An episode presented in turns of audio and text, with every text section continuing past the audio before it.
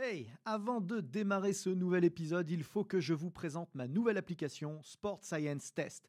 Saviez-vous que pour mesurer la puissance, les équations que nous utilisons obtiennent 2% d'écart de précision avec des plateformes de force? Saviez-vous que l'algorithme de Sport Science Test permettait simplement en filmant le mouvement de savoir quels muscles étirer ou renforcer pour l'optimiser? Que vous pouviez tester l'endurance de dizaines de joueurs à la fois sans jamais vous tromper? Et ce n'est qu'un tout petit aperçu de ce que c'est faire Sport Science Test pour seulement 99 euros par an et de toute la science et la méthodologie que nous avons mise dedans avec les équipes ABD Digital. Alors n'attendez surtout pas pour la tester car l'essai est gratuit. Bon épisode à tous. There's never been a faster or easier way to start your weight loss journey than with PlushCare.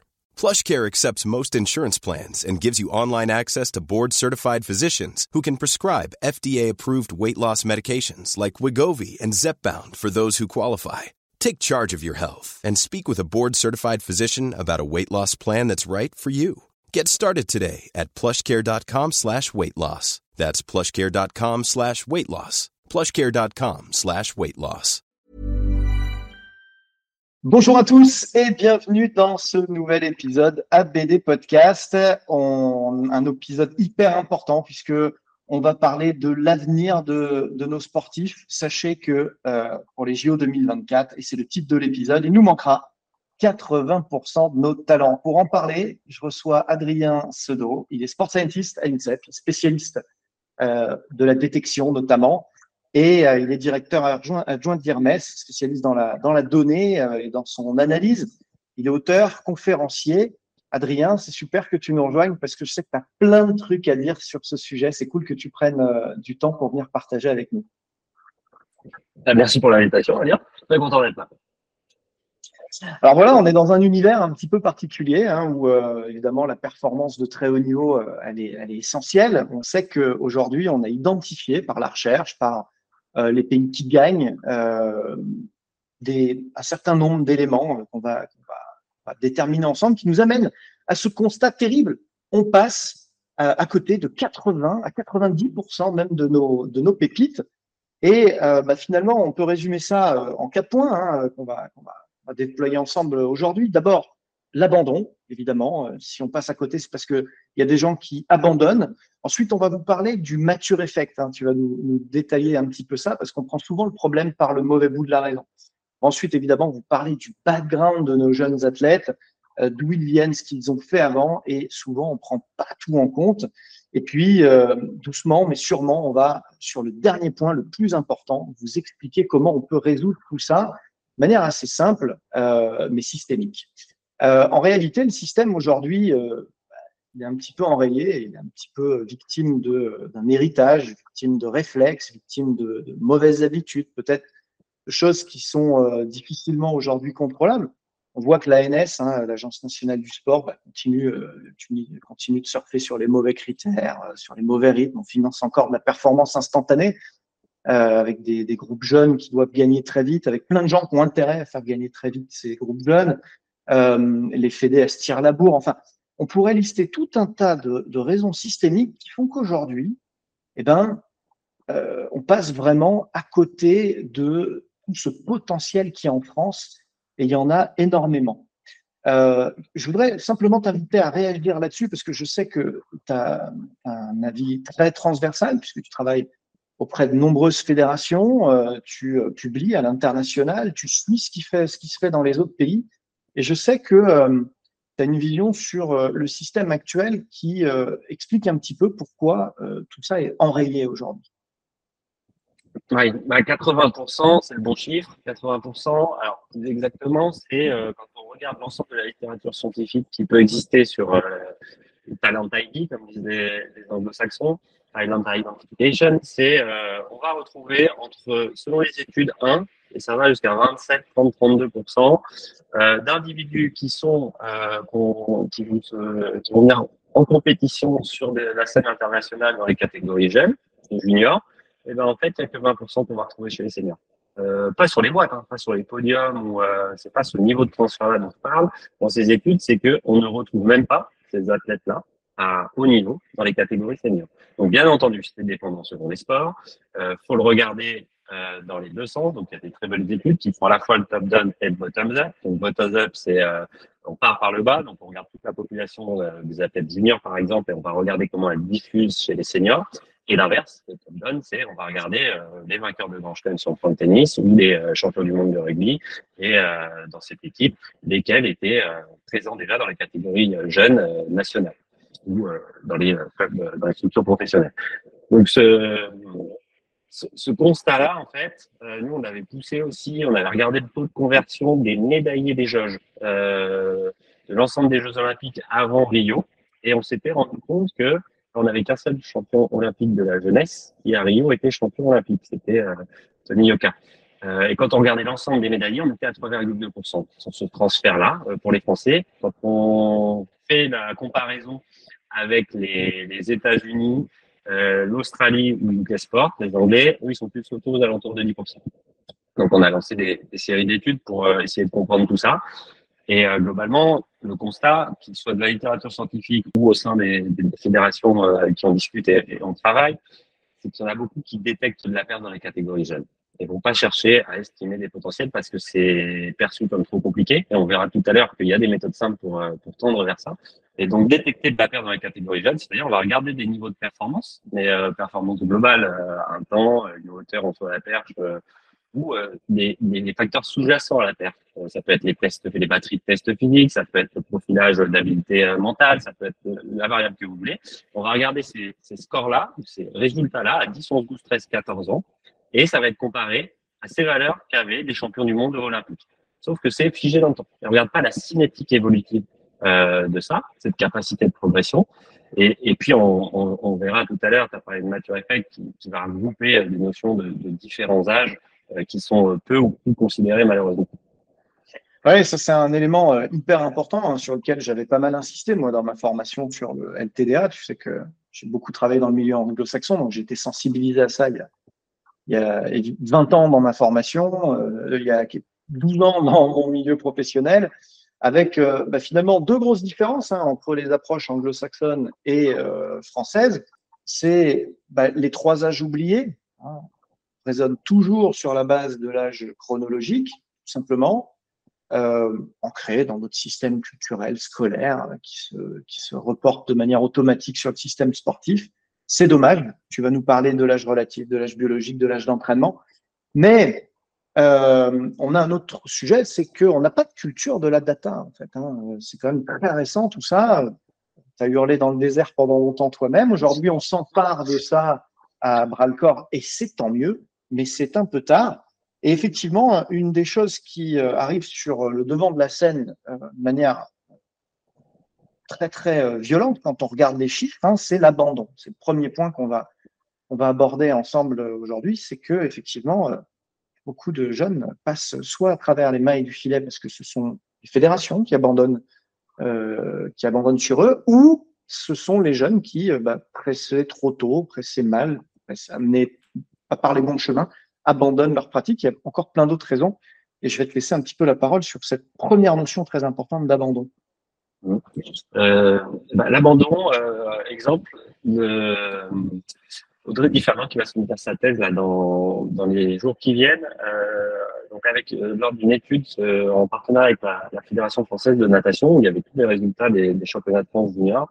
Euh, il n'y en a pas beaucoup, hein, des études qui s'intéressent à l'abandon dans le sport de haut niveau. Euh, moi, j'en ai vu une avec des bonnes méthodes sur de la gym et une autre de, des Australiens, parce que tu parlais de l'étranger.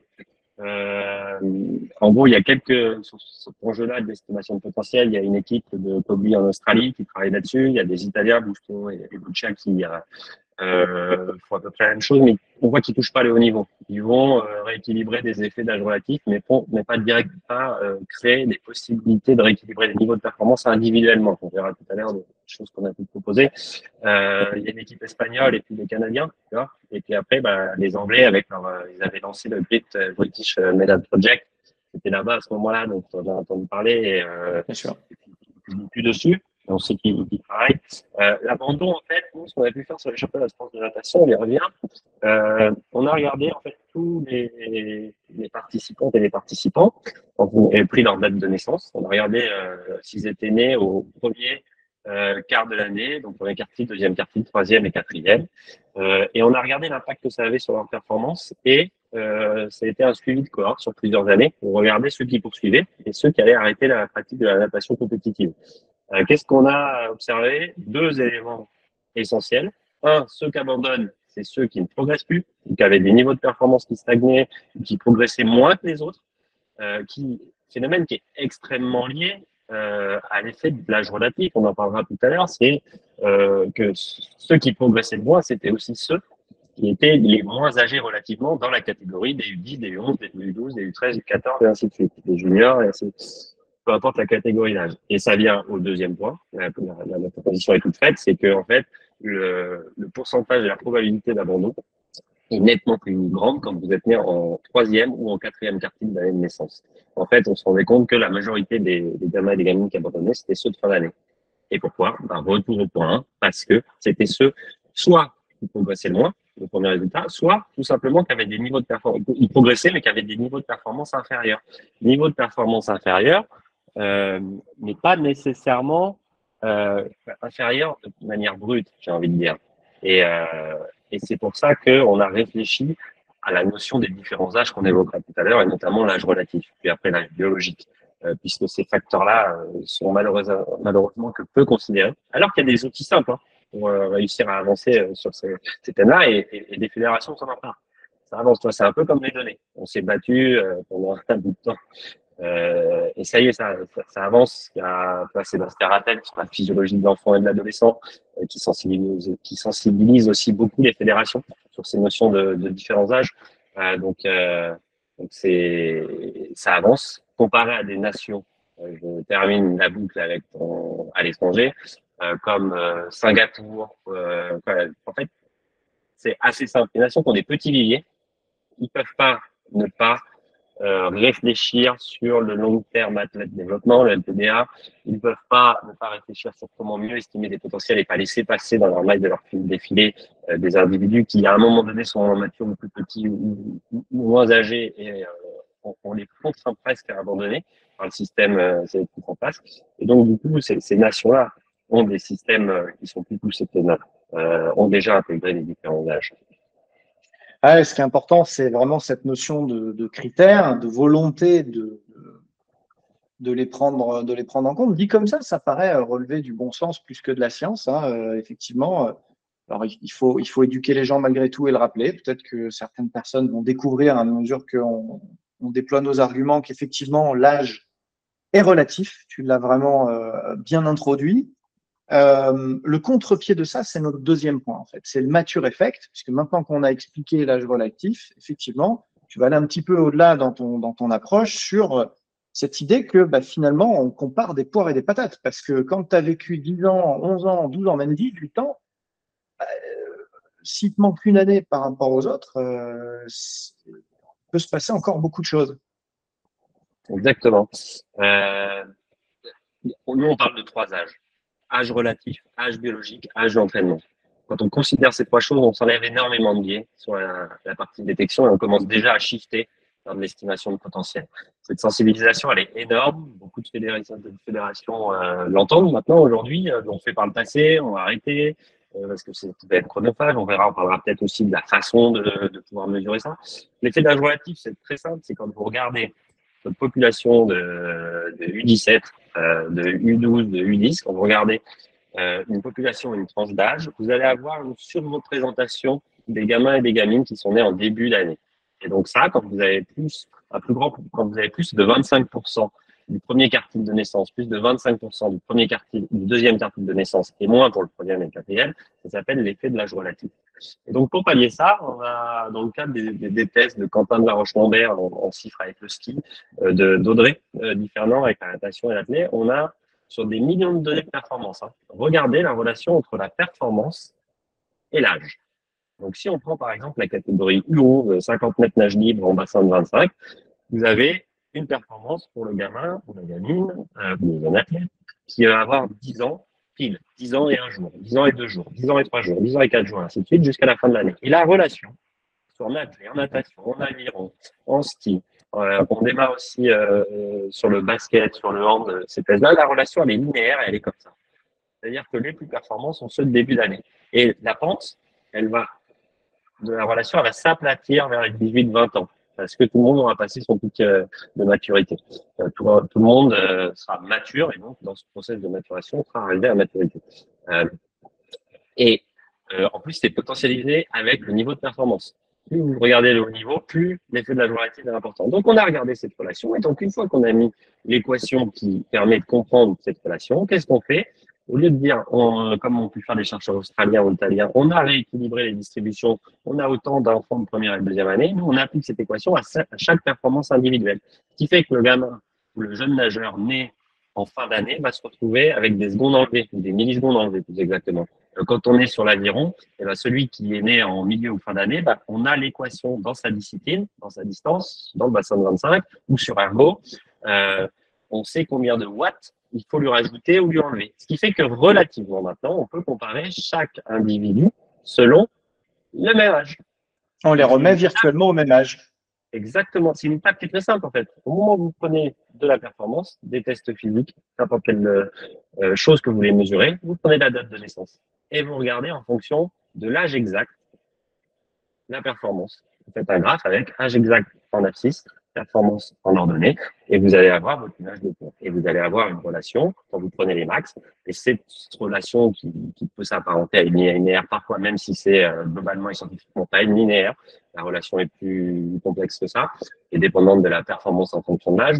Euh, on va plus être sur de la polynomiale, enfin, peu importe, euh, c'est plus complexe, un peu plus complexe que ça. Mais en tout cas, vous pouvez rééquilibrer même avec une linéaire assez simple. Vous pouvez même le faire sur Excel euh, très facilement si vous n'avez pas d'outils euh, élaborés. Pas la peine d'aller acheter un Athlete Management System qui va vous remettre l'équation de miroir de Moore. On en parlera sur notre l'heure sur l'âge biologique. Mais en tout cas, avec ça, vous pouvez déjà vous enlever une énorme épine du pied, celle de l'âge relatif. Alors après, l'âge relatif, on peut considérer que c'est un proxy ou un indicateur de l'âge biologique. Biologique, c'est euh, bah, biologiquement quel âge a l'individu. Donc en gros, celui-ci pour le mesurer, il y a des méthodes de stade de Tanner, mais ça, euh, ça c'est moins démocratisé aujourd'hui d'aller regarder euh, la pilosité, la taille des testicules ou, de la poitrine des filles. Et la pilosité pubienne, ça se fait un peu moins. Il y a la radio de la main gauche, mais l'exposition au rayon X, ça se fait un peu moins aussi. Et puis, il y a Mirwal. A créé une équation à partir de la taille, de la taille assise et du poids. Vous pouvez savoir si l'individu est dans son pic PHV en anglais, Peak Height Velocity, dans son pic euh, de croissance saturale, s'il est dedans un an avant, deux ans avant, trois ans avant, quatre ans avant, cinq ans avant, ou un, deux, trois, quatre, cinq ans après. Euh, vous allez me dire, bah, ça sert à quoi? Ça sert à l'individu qui est dans son pic ou qui l'a passé, il est 100% prêt d'un point de vue euh, physiologique, biomécanique, euh, coordination euh, cérébromoteur.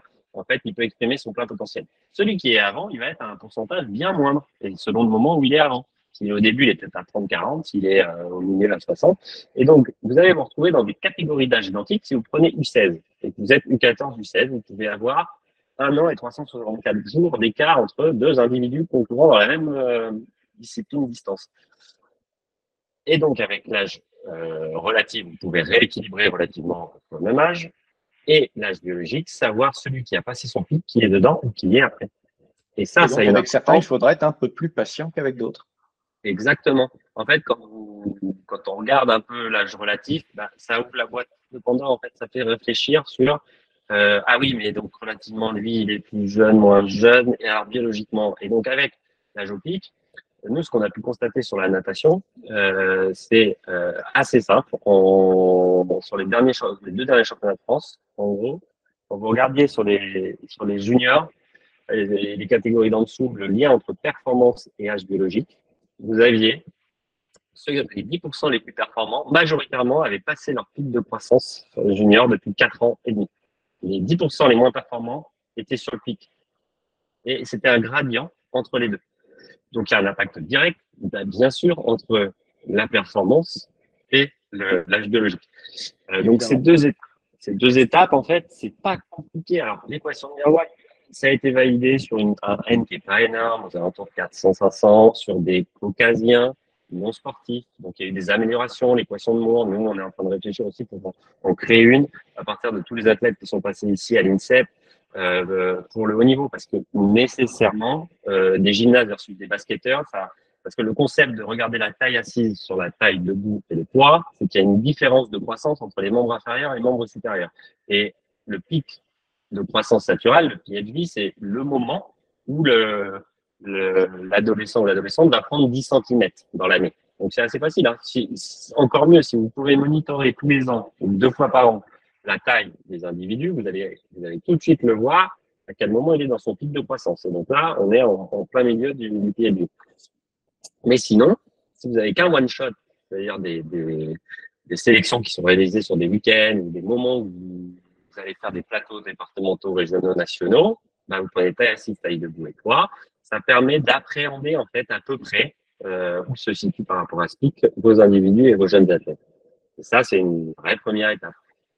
Euh... Hyper intéressant. Alors, effectivement, ça paraît simple à mettre en place. Donc là, il suffit d'éduquer euh, la fédération à, incorporer ce, ce, ces réflexes-là dans leur test de sélection. Donc, au fond, un peu plus compliqué que d'organiser un triple saut ou un lancer de médecine ball euh, ou un, une détente sèche. Euh, effectivement, bah, derrière, on a des choses qui sont peut-être un peu plus justes et qui vont nous permettre peut-être d'éviter de jeter une partie de l'eau du bain avec le bébé ou l'inverse. Mais il reste un problème à éclaircir. C'est euh, que quand même, ils n'arrivent pas tous avec le même background. Et ça, c'est euh, vraiment notre troisième point. Euh, ils n'ont pas tous le même âge d'entraînement. Et donc, et même la même spécialité, même un peu plus que ça, c'est pas des coquilles vides qui arrivent. Et donc, fatalement, là encore une fois, il faut y voir un petit peu plus clair si on veut les comparer sur un pied d'égalité. Oui, tout à fait. Donc, nous, on a parlé de l'âge d'entraînement, comme tu, comme tu l'as dit, puisque vous pouvez avoir sur ces plateaux de sélection des gamins, des jeunes athlètes, qui vont avoir des niveaux à peu près similaires, mais si vous ne demandez pas, il y en a peut-être un qui a cinq mois d'historique dans la pratique et puis l'autre cinq ans. Donc, du coup, les capacités de progression vont pas être les mêmes. C'est ça derrière en filigrane. Hein. Euh, ce qui est intéressant pour pouvoir passer de la détection de, de, performances euh, figées dans le temps à l'estimation potentielle, c'est de retracer la cinétique de progrès. Hein. Euh, un élément qui est essentiel, que nous on a appelé couloir de perf quand on a travaillé avec la MOP, maintenant avec l'Agence nationale du sport, le couloir de performance, euh, toi, tu l'as vu, c'est l'Olympic euh, Pathway de UK Sport. Euh, c'est en gros, on prend les meilleures performances en fonction de l'âge des athlètes médaillés aux Jeux Olympiques. On va tracer un couloir avec leur variabilité et toutes leurs pertes au cours du temps. Et ça permet de regarder où va se situer l'athlète français ou n'importe quel athlète dans ce couloir de performance. Et en gros, il faut que vous fassiez ça avec les athlètes pour chaque athlète. Vous prenez sa meilleure performance globale ou à des batteries de test en fonction de son âge et vous allez voir comment il évolue. Euh, tu disais, euh, pas jeter le bébé avec l'eau du bain. Il y a un super papier qui apporte ce titre sur euh, la natation, euh, où justement ils te disent, même constat que le début de ce podcast, 80% des nageurs dans les catégories jeunes ne se retrouvent pas au niveau senior. Qu'est-ce qu'on fait? Donc, monitorer de la performance dans les catégories jeunes, ça sert à rien. Ils te disent, bah non, justement, faut pas jeter l'eau du bain. pas le bébé, je l'ai fait la même que toi, inversement. Euh, puisque les performances percées ne sont pas un critère euh, extrêmement pertinent. Par contre, la cinétique de ces performances, l'évolution dans le temps de ces performances sont essentielles. Qu'est-ce qu'ils ont montré eux? C'est que ils ont fait trois catégories d'athlètes ceux qui performent jeunes et qui performent pas plus tard, ceux qui performent pas jeunes et qui performent en senior, et ceux qui sont un peu dans les deux. Ça, c'est 7% ceux qui sont dans les deux. Qui sont à des, sont, sur des boîtes dans les catégories jeunes et dans les catégories seniors on peut dire dans les deux côtés. Euh, et ben en gros, ce qu'ils ont pu montrer, c'est que ceux qui sont performants dans les catégories de seniors, c'est ceux qui, au moment du pic pubertaire, du pic de croissance, les 17-18 ans, euh, après aussi au moment où il y a des chutes dans les licenciés français, donc il y a 14-15 ans et 17-18 ans, c'est les individus qui ne stagnaient pas ou régressaient pas en termes de performance. C'est ceux qui continuaient à maintenir un progrès. Euh, mais parce que c'est kiffant de continuer à progresser. Euh, c'est bah, aussi le du sport santé. Et, et à l'inverse, c'est très frustrant de, de, stagner ou de régresser. Ouais. donc ils ont pu ils ont pu montrer ça. Euh, et puis, c'est lié nécessairement à l'âge d'entraînement parce que des individus qui sont plus récents dans l'activité vont avoir des, possiblement des plus grandes capacités de progrès. Euh, et ça rejoint la notion, euh, tu parlais de background, de pratique délibérée et de diversification. La littérature scientifique aujourd'hui, elle est abondante. Et elle va dans un sens. Les multiples champions olympiques et les multiples champions du monde sont ceux qui se sont spécialisés le plus tard et ça, l'histoire des 10 000 heures de pratique, ça nous a mis une euh, balle dans le pied monumentale. Alors, en plus, par-dessus, il y a des cas exceptionnels des Sir Williams avec le film qui est sympa, euh, de Tiger Woods qu'on voyait euh, jouer tout petit, mais c'est des exceptions dans des habiletés techniques particulières où il faut forcément un temps long pour y arriver. Mais globalement, la littérature montre que c'est la pratique délibérée et diversifiée qui est le tronc commun des multimédaillés olympiques. Il y a une superbe étude qui a été faite par Bars et collaborateurs sur 80 multimédaillés allemands. Donc, multimédaillés, ils entendent par champion du monde ou olympique, ou les deux, ou, plusieurs fois en tout cas, euh, versus 80 athlètes de haut niveau, donc c'est multisport, qui eux n'ont pas atteint ce niveau de performance. Ils ont fait tourner des modèles de, de, machine learning qui sont les bons, sur les bonnes batteries de tests physiques, sur les bons résultats en performance. ils avaient un, jeu de données exceptionnel. Ils avaient tout l'historique de pratique délibérée et dans d'autres sports de ces athlètes-là. Un, recul de plus de 30 ans.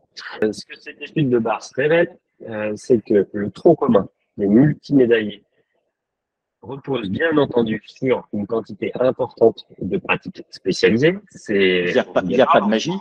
Exactement, sauf que c'est entre 19 et 21 ans et c'est mis entre 1400 et 2120. Et l'autre euh, résultat, c'est que avant 14 ans, pour le coup, eh ben, ils avaient tous emmagasinés entre 730 et 1020 heures d'un autre sport, en pratique délibérée ou encadrée. Euh, pratique délibérée, extrêmement importante dans les catégories jeunes, puisque quand on n'est pas tributaire d'un coach qui dit de faire ses, de réaliser cet exercice, de faire cette leçon et ainsi de suite, selon les sports, euh, ça met en jeu les capacités euh, de l'enfant et de, il va développer des capacités de coordination euh, cérébro-moteur. Il va se créer des histoires, il va grimper, il va faire des cabanes, il va se créer des, des, des jeux de basket et de foot qui sont hyper importants pour le développement. C'est pour ça que la pratique délibérée dans les catégories jeunes, elle est importante à quantifier, euh, tout comme la diversification. Encourager à encourager également, ouais, tu as raison, et tout comme la diversification. Là, les papiers le montrent aussi, la diversification, euh, au-delà les, les bienfaits de, de, développer un socle commun euh, chez les gamins, euh, ça les met en situation de réussite, de savoir courir, nager, rouler, grimper, ils sont en réussite quand ils débutent dans d'autres activités. Donc ça leur permet de maintenir la lésion et de continuer l'activité. Il y a un enjeu de capital santé national là. Sur cette ouais, c'est pas que du haut niveau, bien sûr. De protection des mineurs, parce que si tu rentres, c'est plus le, le, raisonnement, si tu rentres dans le, la spécialisation trop précoce, c'est pareil, la littérature, alors elle est moins exhaustive et, euh, euh, une licence à ce moment-là, mais elle te montre quand même que la spécialisation précoce, c'est-à-dire euh, avant 12 ans, plus de 6 mois dans une même activité, va engendrer augmentation de l'abandon, augmentation des burn-out, augmentation des blessures de surutilisation. Ce qui est logique, hein. Je disais tout à l'heure, il y a beaucoup de choses sur la détection, en fait. Euh, tu du bon sens, tu passes sur de l'estimation de potentiel. Ouais. Alors, euh, je, redonne juste la ref parce que les gens l'avaient peut-être pas forcément. Euh, effectivement, dans nos univers, avec Adrien, on a été élevé à, une espèce de une espèce de chimère, hein, celle des 10 000 heures pour 10 ans de pratique. Voilà, c'était les, deux conditions sine qua non pour faire un athlète de haut niveau. En fait, on avait présenté ça comme une espèce de, minimum syndical. En dessous de ça, tu n'es pas invité. Évidemment, les chiffres que vient de nous donner euh, Adrien prennent à contre-pied totalement ce truc-là, qui donc a enquisté euh, le, les potentiels pendant des années et des années, alors même que c'est totalement, totalement faux. Alors heureusement ou malheureusement, euh, finalement, on n'est pas les seuls à faire cette erreur systémique. Hein. Effectivement, ça c'est très très très répandu en France. C'est pas c'est pas prêt de s'arrêter. Mais bon, pour avoir travaillé en Russie, je vois bien qu'ils font pareil. Euh, effectivement, en Grande-Bretagne, c'était différent. Euh, en Espagne, je constate qu'il y a cette culture aussi quand même du volume, du volume sur quelques sports très ciblés. Euh, on, on, se rend compte, on imagine fort bien, je n'ai pas travaillé en Chine, mais on imagine fort bien ce qui s'y passe. Donc, On a probablement du coup un, gap là à remplir pour rattraper finalement les anglo-saxons qui ont de l'avance là-dessus, puisque les Anglais ou les Canadiens sont les précurseurs de ces philosophies-là. Les Américains, ils le font de manière un petit peu plus euh, systémique, puisqu'ils ont cette notion de saison off et de saison on qui se répercute sur le bas niveau. Ça veut dire qu'un gamin, il fait toujours au moins deux sports par an, voire quatre. Parce que du coup, il va le faire pendant six mois. Je trouve ça absolument génial. Putain, nous, ils sont coincés dans le foot pendant toute la, saison. Ils n'ont pas l'occasion qu'on peut rebalancer avec un sport euh, euh, hivernal d'intérieur ou euh, de montagne, ou, et à, plus forte raison individuel euh, se baser plus sur de la motricité peut-être du haut du corps. Enfin, on pourrait rééquilibrer. C'est vrai que moi, je, tous mes potes américains, leurs gosses, ils font euh, du baseball l'été, du basket euh, l'hiver, ils font de l'athlé l'été et un sport de combat l'hiver. T'as raison, il faut que ça bouge. Alors, il y a quelques initiatives, tu vois. moi, mon, gamin, dans le village où on est, il, euh, prends une licence, il peut faire du tennis, ça ouvre la multi-activité. Le mercredi après, il peut toucher à tous les sports du village. Euh, mais c'est parce que localement, euh, ça s'est mis en place. Euh, c'est pas une euh, initiative fédérale ou de l'ANS. Je rêverais, moi, parce que là, on rentre sur des choses politiques. C'est vrai que quand un enfant euh, va prendre une licence, peu importe le, le sport qu'il a choisi, soit développer le savoir nager, le savoir courir, le savoir rouler, le savoir pédaler, le savoir grimper, le savoir pagayer, euh, pour développer ce socle commun de diversification. Et puis après, tu rentres dans le jeu par le jeu, dans l'activité pour laquelle il est venu. Euh, mais là, ça veut dire qu'il faut que nationalement ça s'entende et que tu ne sois pas dans une compétition interfédée de qui a le plus grand nombre de licenciés, euh, qui va générer le plus d'argent par sa licence. Euh, parce que si tout le monde fait la même chose au début, euh, peut-être que la Fédération française de tennis n'aura plus un million cent de, de licenciés. Euh, peut-être plus, on ne sait pas. Euh, mais c'est, en fait, ce, ce, cet enjeu d'estimation de, potentiel, il est lié aussi à la, tu disais dans ton introduction politique euh, nationale.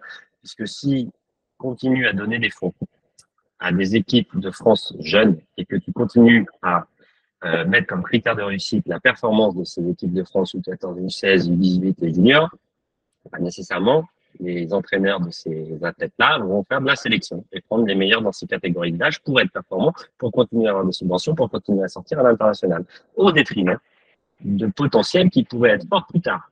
Mais dans le jeu, c'est pas celle-ci. Donc, tu as vraiment un changement de paradigme aussi politique. Il n'est pas que scientifique dans l'approche. Non, non, c'est très clair. Euh, bah, un peu lié aux politiques, il y a un dernier point sur lequel je voulais venir te chercher sur le background, ce sont les critères sociaux.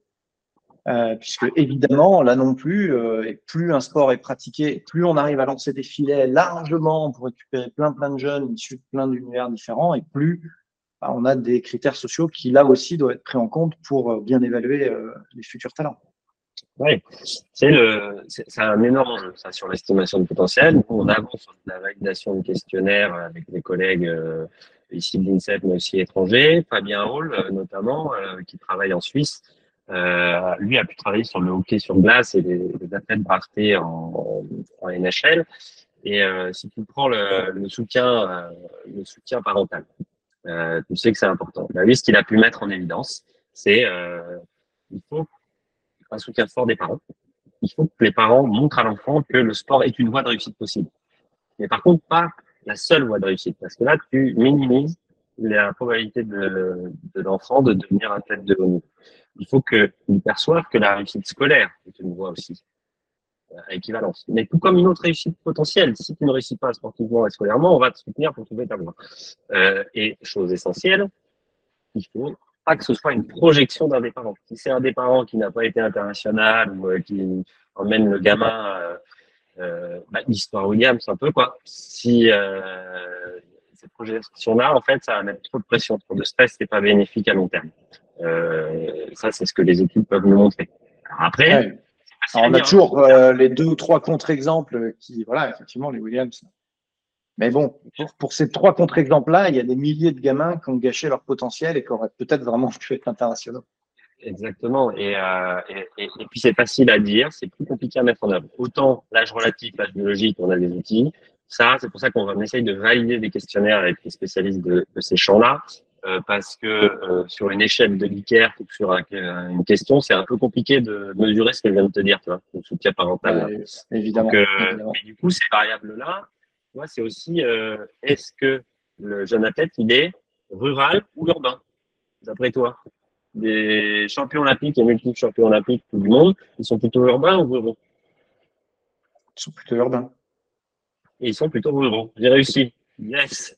Euh, alors, ça, reste, ça reste une stade globale. Mais pourquoi ils sont plutôt ruraux L'hypothèse dans les papiers qui ont montré ça, euh, c'est que globalement, bah, c'est l'histoire de mes gamins qui prennent une licence. Euh, parfois, les multi-activités. Et surtout, nous, on ayant fait le chemin de Paris vers euh, la région, euh, en ayant les gamins après, bah, tu te rends compte que bah, tu as une plus grande baraque, tu as un jardin, ils courent dehors, ils sautent, ils vont à l'école en vélo, ils vont à l'école à pied. Euh, ils sont tout le temps en fait dehors. Euh, et donc, du coup, ça crée des. On est sur la pratique délibérée dans- pour les jeunes. Ça, c'est une tu parlais tout à l'heure. Eh ouais. C'est vrai que moi, mes gamins, ils ont plus de mal à construire une cabane. Voilà. Bon, je- on va réussir à te ramener chez nous. Euh, on va y arriver. Vois, C'est sympa la recherche. Euh, autre truc sur les, les, les variables que tu appelais euh, sociales, euh, qui peuvent être environnementales, même plus larges, tu vois, ça va être euh, la place dans la fratrie. Est-ce que le gamin, il a des frères et des sœurs Euh, Puisque bah, si tous les parents ont plusieurs enfants, ils se rendent bien compte que le deuxième, c'est pas la même. Euh, ne serait-ce que pour avoir- garder ses jouets, euh, euh, parce que bah, c'est il est face, pour le coup là, il est face à un individu d'âge relatif plus élevé, bien plus élevé. Donc c'est obligé de, de défendre son précaré pour garder ses jouets. Il se construit dans ça. Et euh, moi j'ai deux garçons. Le deuxième est tout le temps en train de courir après son grand frère. Euh, les frères Brandly, tu vois, c'est des exemples. Euh, il me semble que le deuxième a eu un palmarès un peu plus. Je suis pas spécialiste de triathlon, mais euh, donc ça, c'est des variables qui, ont des impacts. Je dis pas qu'il faut euh, faire des gamins et que ce soit le deuxième. Non, c'est pas. En fait, c'est comme toujours avec les données, il faut comprendre ce qu'elles apportent au miroir de, de, leur biais. Et donc là, c'est des études de suivi de multimédaillés.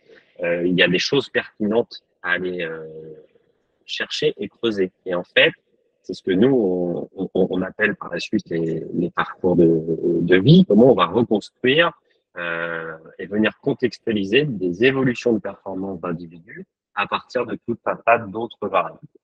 Et on en arrive à notre quatrième point, euh, qui est un petit peu plus riche que, entendez-nous bien, hein, c'est pas aller vivre à la campagne et faire plein d'enfants. Mais n'empêche que, effectivement, repenser le parcours de vie et le prendre en compte dans la détection, ben, c'est peut-être le point un peu, innovant que tu vas nous, proposer euh, dans ce podcast. Ouais, c'est ce qu'on essaye de, mettre en place avec certaines fédérations, des collègues. On, va lancer un groupe national aussi sur l'estimation de potentiel. C'est en gros comment on arrive à considérer ce qu'on a discuté avant, euh, le taux de transition, de comprendre dans l'activité dans laquelle euh, les, jeunes athlètes évoluent, euh, puisque ce taux de transition, 80%, euh, il peut être différent selon les sports, et surtout de regarder tous les schémas, tous les, les, les, les chemins par lesquels sont passés euh, les athlètes médaillés au monde et au JO. Et on voit très bien quand on le fait, il y a ce, ce, ces chiffres globaux, c'est tout le temps à peu près les mêmes tendances, mais dans les sports de combat, c'est très différent entre les juniors et les seniors. Quand tu regardes, tu as des sur le judo qui te parlent un peu, taekwondo, où tu vois que les pourcentages sont plus élevés. De ceux qui réussissent junior, tu vas les retrouver cela euh, après. Euh, donc c'est dépendant des sports. Et ce qui est intéressant, c'est de regarder par où sont passés tous ces athlètes. Et ça te fait des, espèces de, graphes où tu vois des, centaines, voire des milliers de fils, et tu te rends compte de quoi? Si tu veux, je pourrais te, donner un, te donner des exemples à mettre euh, pour illustrer ça. Euh, bah, tu te rends compte qu'il n'y a pas de chemin tout fait. C'est une histoire d'individu et tous les chemins sont différents. Bien sûr, c'est comme toujours ce qu'on demande sur le taux de transfert entre les championnats du monde en N-1 et les JO. Si tu arrives champion du monde en titre, ta probabilité de monter sur une boîte au JO derrière, elle est plus grande que si tu es 142e. Mais tu as quand même des 76e dans certains sports qui ont réussi à être champion olympique. Et tu en as quand même. Donc, tu as quand même plus de chances si tu passes par la, voie de réussite euh, par le haut, j'ai envie de dire. Mais toutes les trajectoires sont complètement individuelles. Et donc, ce qu'on essaye de faire, c'est de considérer l'âge relatif, de rééquilibrer les performances en fonction de l'âge relatif, de rééquilibrer les performances en fonction de l'âge biologique, de comparer non plus, comme tu disais, des poires et des carottes, mais euh, euh, des poires et des chevreuils, j'ai envie de dire, euh, mais de, de, comparer des légumes entre eux.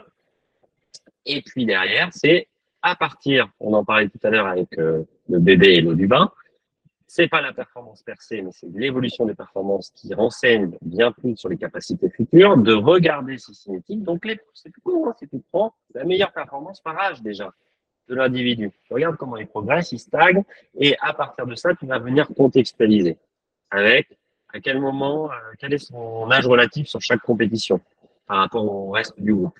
Quel est son âge biologique par rapport au reste du groupe? Il est plutôt euh, biologiquement, euh, alors j'adore travailler avec les Belges, tard mature, donc à maturité tardive ou à maturité précoce. Euh, et puis là-dessus, tu vas venir rajouter toutes les variables sociologiques, environnementales, psychologiques, à quel moment, euh, quel niveau de pratique délibérée, quel niveau de multisport, à quel moment le jeune athlète va se spécialiser, à quel moment il va rentrer dans une structure, un sport une structure euh, Pôle France, euh, quel est le niveau de la densité du groupe d'entraînement, quelle est la première sortie départementale, régionale, nationale, à l'international, ses premiers titres euh, selon ces strates-là. Euh, et, et l'enjeu, en fait, c'est ça te crée cette espèce de trajectoire de performance. Et l'idée derrière, schématiquement, c'est que toutes ces variables-là ont un poids sur la, la réussite future et sur la réussite actuelle mais à différentes pondérations selon les moments. Par exemple, quand tu dans les catégories très jeunes, à 9 ans, eh bien, c'est euh, surtout la pratique délibérée et le, volume qu'il a encaissé dans ce sport qui fait sa performance euh, du moment. Euh, et puis, peut-être plus tard, autour de la, du pic de croissance, ça va être les, les batteries de tests physiques. dès qu'il a passé le pic, l'individu, euh, qu'il est à 100% d'exprimer son potentiel, que tu as le climat hormonal qui fait que tu prends de la masse aussi. alors, pic passé. Hein, parce qu'au moment du pic, euh, tu as, un, moment qui peut être dangereux, euh, puisque tu vas avoir des augmentations segmentaires, des muscles qui vont. Le, pic de poids, c'est deux ans, à deux ans après le pic de taille. Donc, du coup, il faut se reconstruire avec euh, un corps très différent, qui a fait 10 cm dans l'année, 10 ou 12 15 ou 20 sur les basketteurs. Euh, et donc, du coup, euh, la notion d'étirement, de, se réapproprier le, corps est importante. Euh, donc là, tu es plus à risque de blessure. Donc, euh, peut-être qu'après, ça va être les batteries de test physique une fois que c'est passé. Et puis, au moment d'une blessure, ça peut être les habiletés mentales de résilience qui vont être plus importantes. Donc, l'idée, c'est que à chaque âge de la vie, toutes les variables dont on a discuté ont un impact. C'est de le quantifier et de quantifier cet impact au cours du temps de manière individuelle, récursive et dynamique, parce que bah, les athlètes changent de structure, sont performants, se blessent, comme tu connais bien. Euh, et c'est ce qu'on appelle les parcours de vie. C'est on, est en train d'essayer de mettre ça en place avec certaines fédérations euh, du club pour euh, comprendre et schématiser ces parcours de vie, parce que en fait, tu peux parler dans un podcast, tu peux faire des conférences, encore pire, faire des conférences scientifiques, euh, des collègues qui sont euh, d'accord et euh, qui derrière te review et euh, donc un jeu qui est plus ou moins sain. Mais en gros, c'est la preuve. Donc, une démonstration et que ce soit les pairs, les entraîneurs, les athlètes qui viennent parler de ce qui a été mis en place pour que ça se démocratise un peu plus. Super intéressant. Ce qui est quand même important, et on se rapproche de la fin de notre épisode, hein, de rappeler sur, sur tout ça, c'est pour certains d'entre vous, c'est du bon sens. Pour d'autres, c'est peut-être de la découverte. Pour euh, d'autres, enfin, c'est euh, peut-être euh, l'inverse de ce que vous pensez. Peut-être que tout le monde n'est pas d'accord avec nous. C'est possible aussi. J'ai rencontré des entraîneurs qui te diraient que non, non, non, non, à un moment donné, si tu fais pas un maximum de volume tant que tu peux le faire quand ils sont encore malléables, etc. Tu sais, c'est l'entraîneur Danny the Dog. Et, et ben, à ces gens-là, il faut dire quand même qu'il y a et c'est assez rare pour le souligner, qu'il y a une espèce d'unanimité scientifique sur le sujet. C'est-à-dire qu'il n'y a pas de controverse. C'est ça le pire.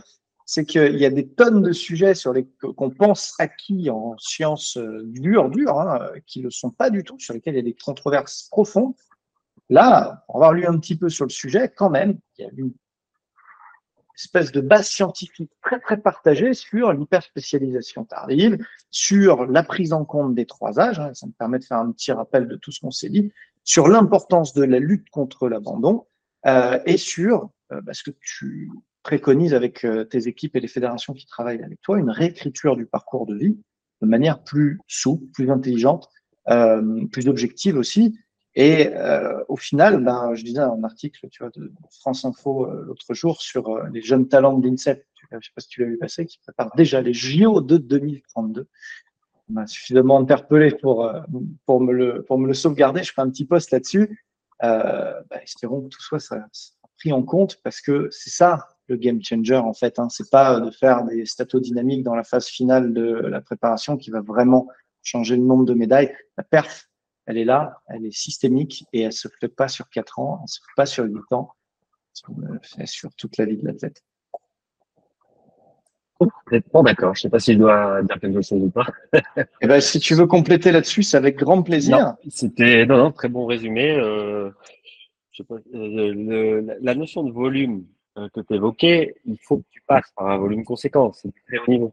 Euh, mais il se calibre au regard de ces âges-là, au regard des parcours individuels de, de, de performance, et c'est une réflexion avec euh, entraîneur et staff de euh, que tu peux pousser. Et donc, ça rejoint moi mes deux passions de recherche, enfin, mes deux champs de recherche, qui sont le monitoring et la détection.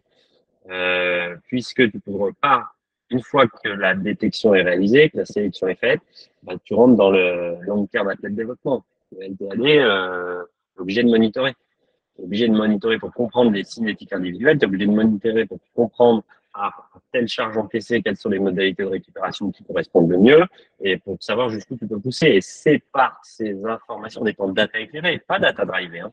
Ah, tu vois, on est sur mon autre euh, casquette de données, en étant data drivé, et tu vas avoir plus d'informations euh, pour pouvoir savoir jusqu'où tu peux pousser vraiment plus loin et plus fort, parce qu'il le faut ce volume. Ah oui, personne, oui, personne dit le contraire. Hein. Ça, il faut bien que les gens l'entendent. On est tous les deux d'accord, on vient du haut niveau tous les deux avec Adrien, on est tous les deux d'accord pour dire que ça va être dur, qu'il va s'entraîner, il va falloir s'entraîner beaucoup, et qu'à la fin du compte, bah, évidemment, il n'y a qu'une seule médaille d'or. Donc c'est très dur, très long, et ça on ne le remet pas en compte.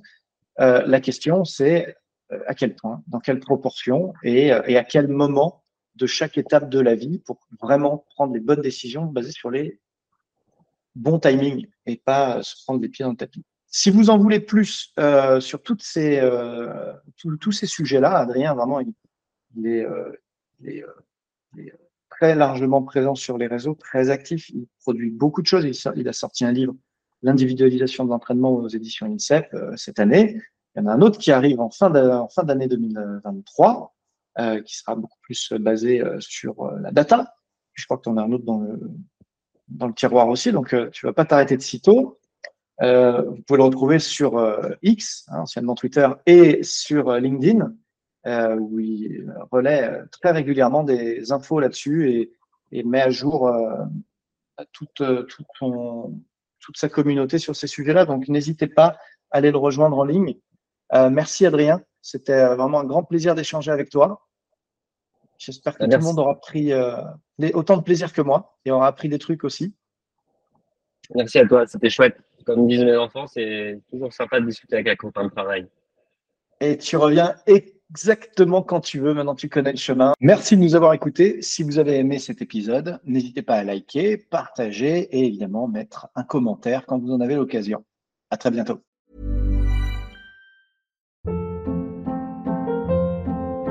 Hold up. What was that? Boring. No flavor. That was as bad as those leftovers you ate all week. Kiki Palmer here, and it's time to say hello to something fresh and guilt-free. Hello Fresh. Jazz up dinner with pecan-crusted chicken or garlic butter shrimp scampi. Now that's music to my mouth. Hello Fresh. Let's get this dinner party started. Discover all the delicious possibilities at hellofresh.com.